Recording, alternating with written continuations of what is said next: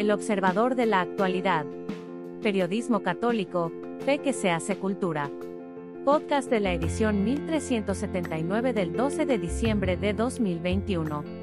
Tema de la semana. Santa María de Guadalupe, a la luz de la historia.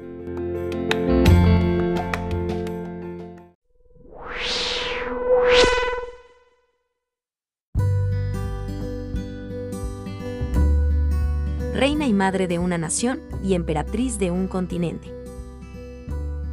Diez años después de la caída del imperio azteca, no de la conquista de México, porque México aún no existía, los primeros misioneros cristianos no lograban convertir los corazones de los nativos hacia Cristo.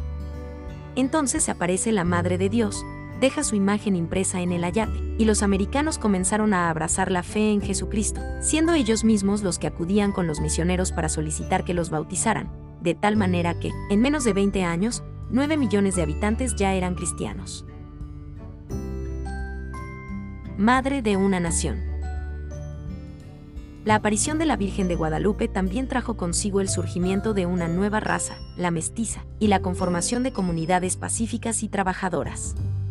En 1754 el Papa Benedicto XIV nombró a la Virgen de Guadalupe como patrona de la Nueva España y no sería sino tres siglos más tarde cuando México surgiría como país, quedando la identidad guadalupana como eje unificador en todo el territorio, siendo nombrada patrona de la nación en 1895 y coronada como reina de los mexicanos. Emperatriz de América.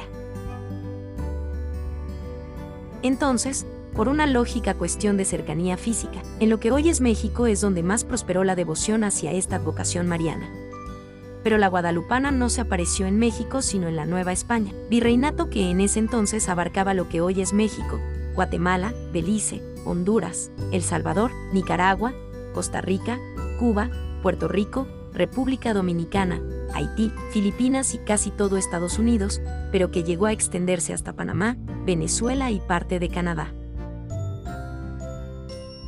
El hecho es que la propia Virgen de Guadalupe, manifestó a San Juan Diego que ella deseaba mostrar su amor, compasión, auxilio y defensa a ti, a todos vosotros juntos los moradores de esta tierra, y a los demás amadores míos que me invoquen y en mí confíen.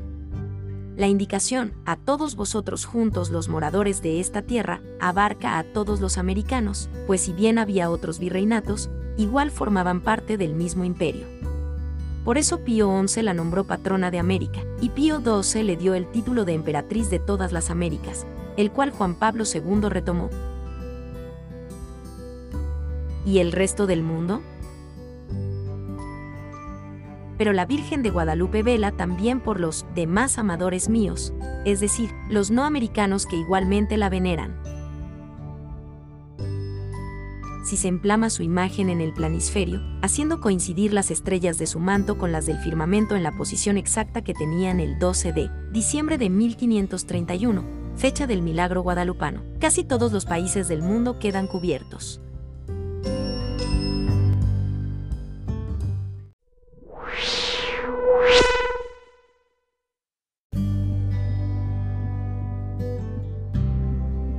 Santa María de Guadalupe a la luz de la historia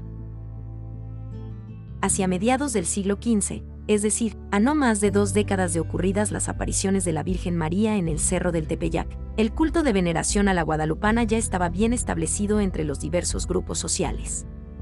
Españoles, criollos y mestizos, ricos y pobres de la Ciudad de México y de las inmediaciones, acudían al Tepeyac los domingos y días festivos para oír misa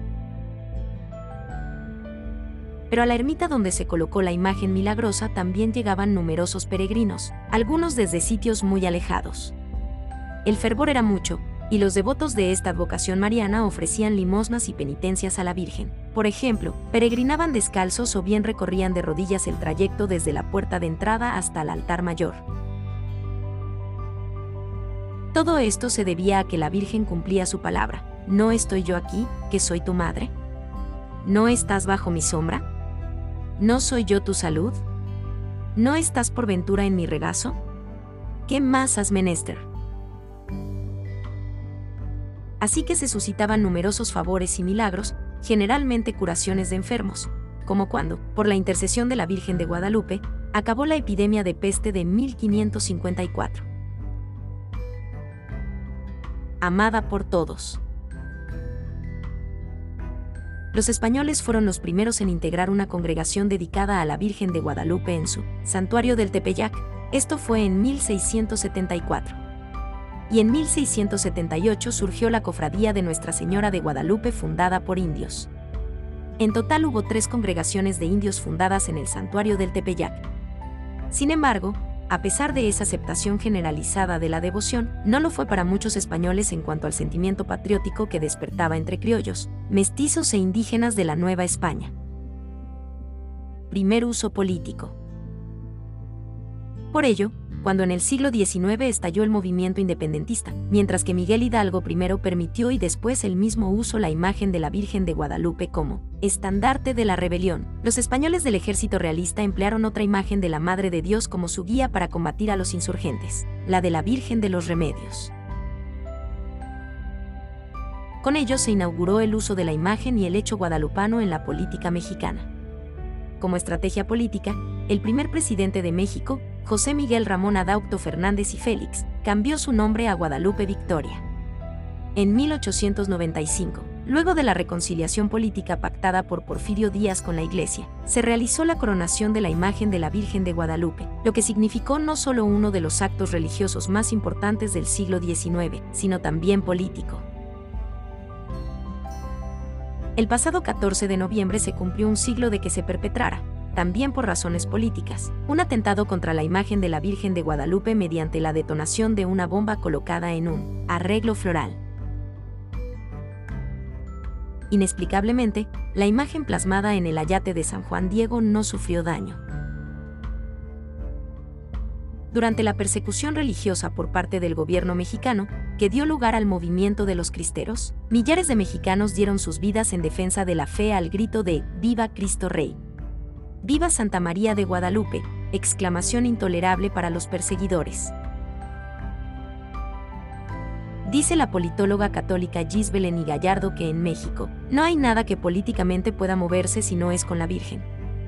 De ahí el uso que hizo el presidente Vicente Fox de la imagen de la guadalupana al inicio de su sexenio, o también el nombre del actual partido gobernante, en alusión a la morenita del Tepeyac, para atraer votos, aunque su ideología es incompatible con el catolicismo.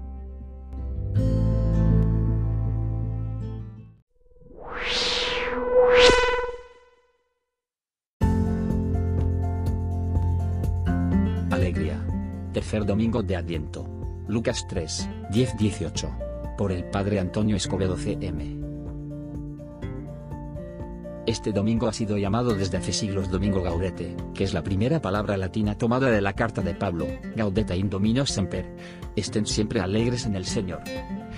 La consigna de la alegría, característica del Adviento, ya fue mencionada el domingo pasado. Hoy se repite insistentemente. En la oración colecta con que iniciamos la Eucaristía pedimos llegar a la Navidad, fiesta de gozo y salvación, y poder celebrarla con alegría desbordante. El profeta Sofonías subraya una perspectiva que necesitamos imprimir en el corazón al afirmar que Dios es el primero que se alegra, Él se goza y se complace en ti, llama y se alegra con júbilo, el día de fiesta. La llamada de Pablo nos interpela también a nosotros, estén alegres. Se los repito, estén alegres, el Señor está cerca. Vale la pena proclamar el mensaje de alegría en medio de una comunidad cristiana o de una sociedad con falta de esperanza. Hoy, aquí, Dios nos dirige una palabra de ánimo a todos nosotros invitándonos a no tener miedo, a que nuestro corazón esté en paz, porque Él está siempre cerca de nosotros. En un mundo con tantos quebraderos de cabeza para todos, será de mucha ayuda escuchar la voz profética que nos invita a la esperanza, y a la alegría que tiene en su fundamento en la buena noticia del Dios que ha querido entrar en nuestra historia para siempre. Nuestra alegría es profunda porque es participación en la alegría de Dios. No es una alegría superficial, basada en cosas materiales, sino que se trata, más bien, de una alegría que se arraiga en la fe para que nadie nos la arrebate. Es la alegría fruto del Espíritu, es la alegría que Cristo tenía, y que pedía al Padre en la última cena para los suyos. Es la alegría que muestra María en su canto de alabanza, se alegra mi espíritu en Dios mi Salvador. Nuestra fe no tiene por qué ser triste. Tal vez uno de los mejores testimonios que podemos dar en este mundo es la alegría, la serenidad, la esperanza que sentimos por la proximidad de la Navidad. Se tendría que notar en nosotros esta alegría mesiánica basada en el amor que nos tiene Dios.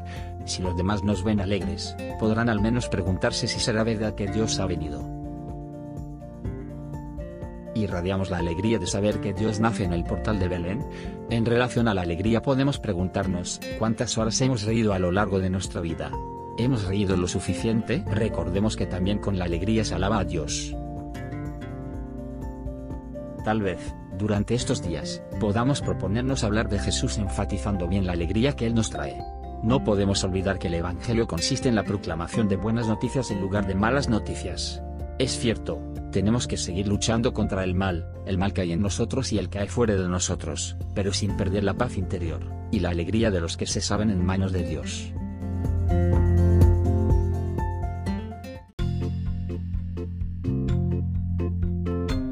Gracias por escucharnos. Si le gusta nuestro material puede ayudarnos a seguir, puede donar en nuestro sitio o suscribirse. Visite en la web elobservadorenlinea.com.